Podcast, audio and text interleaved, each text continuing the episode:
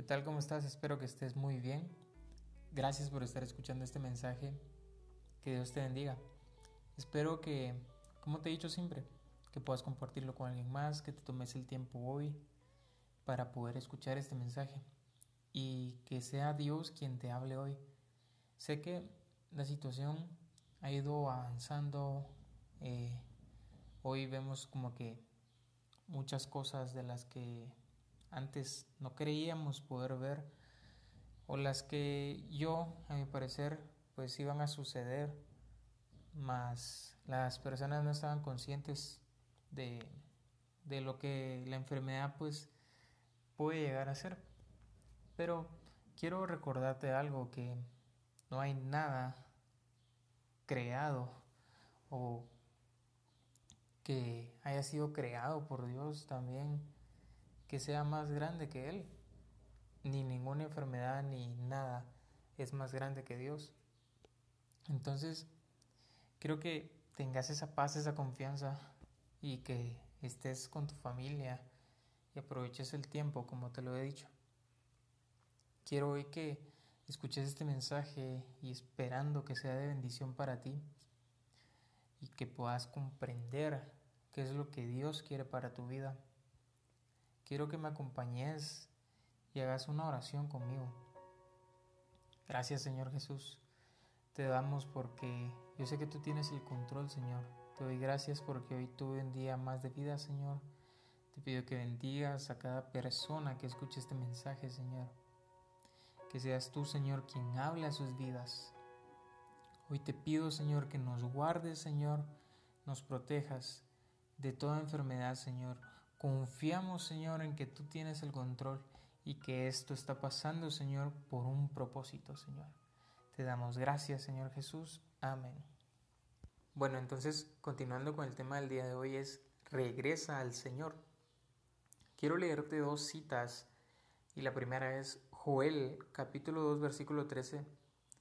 Dice, arrepiéntanse y vuelvan a mí, pero háganlo de todo corazón y no solo de palabra yo soy tierno y bondadoso y no me enojo fácilmente. Yo los amo mucho y estoy dispuesto a perdonarlos. Y el segundo es Oseas 14, versículo 1. Y dice, Israel, tu maldad te ha hecho caer. Arrepiéntete y regresa a tu Dios. Quiero hoy hablarte sobre regresar al Señor. Y es que hemos estado viviendo esta situación de la pandemia y esto nos ha hecho alejarnos, siento yo, un poco de Dios, bueno, a las personas que no tenían la costumbre de, de tener una relación con Dios. Pero antes de todo esto, vivíamos quizás con una vida de rutina en la que ibas a la iglesia, ibas a un grupo conexión y escuchabas un mensaje, mas tu corazón no estaba ahí o tu, tu atención no estaba puesta en Dios. Y hoy veo muchas personas que a través de esta situación han empezado como un poco a, a darse cuenta que tienen que acercarse a Dios y como que si su única solución hoy es Dios. Más solo es por todo esto. Yo quiero que entendas que sí, hay situaciones que nos acercan a Dios, pero que no solo por esta situación te acerques a Dios, sino que lo hagas como estábamos leyendo en Joel que nos arrepintamos de corazón. Y es lo que te quiero explicar el día de hoy. Cómo es que muchas veces Dios pone situaciones, pone a personas también que nos hacen volver a Él, que nos acercan a Él. Como te he dicho, hoy la situación creo que ha hecho volver a algunas personas, mas no es de corazón. Quiero que me acompañes y leamos unos versículos en los que hay unos personajes en la Biblia que fueron usados por Dios para hacer volver a las personas a Dios. Y el primero es Moisés.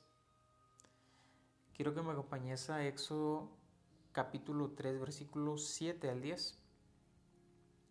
Y dice lo siguiente, pero Dios siguió diciéndole, yo sé muy bien que mi pueblo Israel sufre mucho porque los egipcios los han esclavizado. También he escuchado sus gritos pidiéndome ayuda y he visto que sus capataces los maltratan mucho. Por eso te he enviado a librarlos del poder egipcio. Los voy a llevar a una región muy grande y rica, tan rica que siempre hay abundancia de alimentos. Es Canaán, país donde viven los pueblos que no me conocen. Así que prepárate, voy a mandarte a hablar con el rey de Egipto para que saques de ese país a mi pueblo.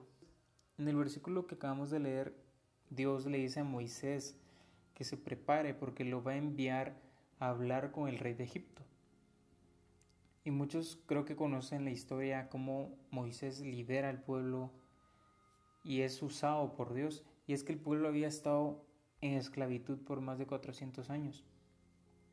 Pero cuando Dios envía a Moisés, Moisés en ese momento tiene dudas si va a lograr convencer al rey y Dios a través de Moisés le da unos milagros que creo que la mayoría conocen y uno de ellos es que le dice que meta su mano en su axila, que la saque y en ese momento su mano está llena de lepra. Luego le pide que meta su mano otra vez en su axila y cuando la saca su mano está completamente limpia. También cuando lo envía con el rey le dice que extienda su vara y su vara se convierte en una serpiente. Pero no solo esos milagros sucedieron en esta historia, ni solo Moisés liberó al pueblo con ese fin, sino Dios utilizó a Moisés también para que el pueblo reconociera que Dios estaba de su lado, que Dios los estaba respaldando y que volvieran a tener esa confianza en Él. A través de esta situación, a través de esa esclavitud que habían sufrido por muchas generaciones en Egipto, cuando el pueblo otra vez volvió a clamar a Dios, Dios envió esa respuesta inmediata. Pero sí pasaron bastantes años para que el pueblo reconociera que necesitaba de Dios. Y llegó ese respaldo que es Moisés, que hizo milagros, que abrió el mar rojo, gracias a que Dios lo utilizó. Y es que es así como Dios utiliza personas o cualquier situación para que nosotros nos acerquemos a Él. También quiero hablarte de Elías, quien fue un, profeta. Y quiero que me acompañes a Primera de Reyes, capítulo 17, versículo 1. Y dice lo siguiente. Elías era un profeta de Tisbé, pueblo que estaba en la región de Galad. Un día Elías le anunció a Acab, juro por el pueblo de Dios de Israel, a quien sirvo, que durante varios años no va a llover ni caer rocío hasta que yo lo diga. Y así será. Entonces, quiero hablarte de quién fue Elías y cómo Dios lo utilizó para que el pueblo entendiera de que Él era Dios.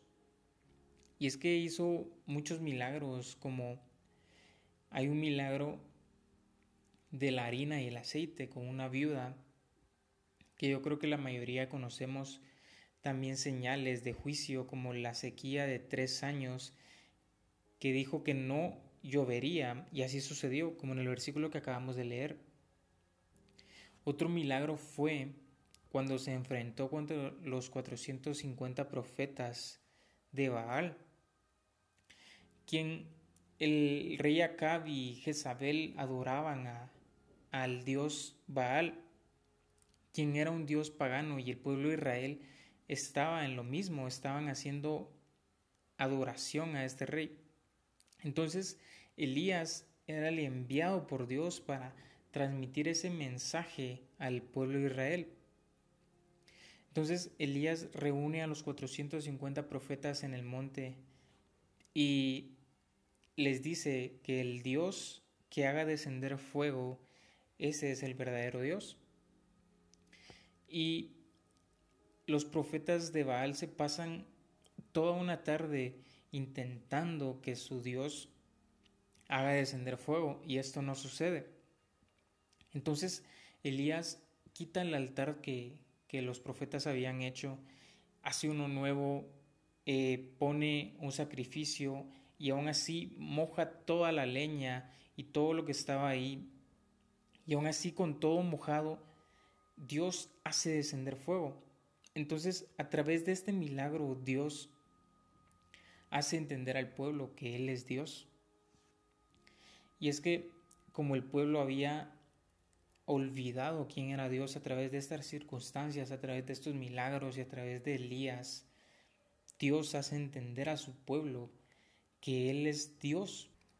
Y es que así como Dios utilizó a Elías, también utilizó a Jesús, quien sabemos que es nuestro Salvador, quien es nuestro Redentor.